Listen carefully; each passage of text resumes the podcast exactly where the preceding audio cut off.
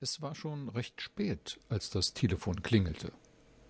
Frau Meiser meldete sich trotzdem freundlich, wie es ihr Beruf verlangte.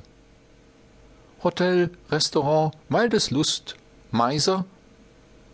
Der Anrufer räusperte sich ein wenig verlegen, ehe er sagte Äh, verzeihen Sie meinen Anruf, aber ich wollte es nicht versäumen, Ihnen einen kleinen Tipp zu geben. Einen, einen Tipp? Frau Meiser runzelte die Stirn. Schnell fügte sie hinzu.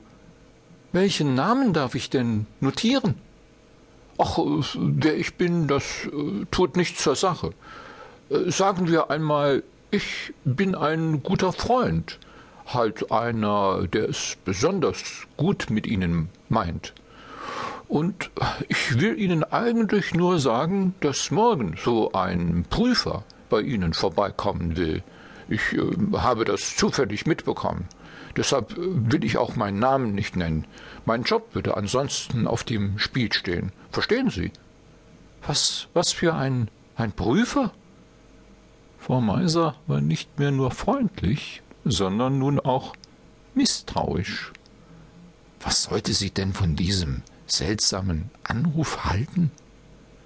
Sie wissen doch, diese, diese Gastronomieprüfer, die dann darüber entscheiden, ob ein Hotel oder ein Restaurant einen, einen Stern mehr oder weniger bekommt. Wie es aussieht, geht es bei Ihnen ja eher um einen Stern mehr. Was denn? Morgen? Morgen will einer von denen? Frau Meiser verschlug es die Sprache. Gewiss, man musste ja jeden Tag damit rechnen, wenn man ein so renommiertes Lokal besaß. Ja, ja, wann denn genau? Den genauen Zeitpunkt kann ich Ihnen leider auch nicht sagen, Frau Meiser.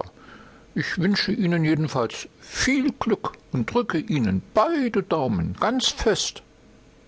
Ehe sich Frau Meiser noch bei dem anonymen Anrufer bedanken konnte, hatte dieser wieder aufgelegt.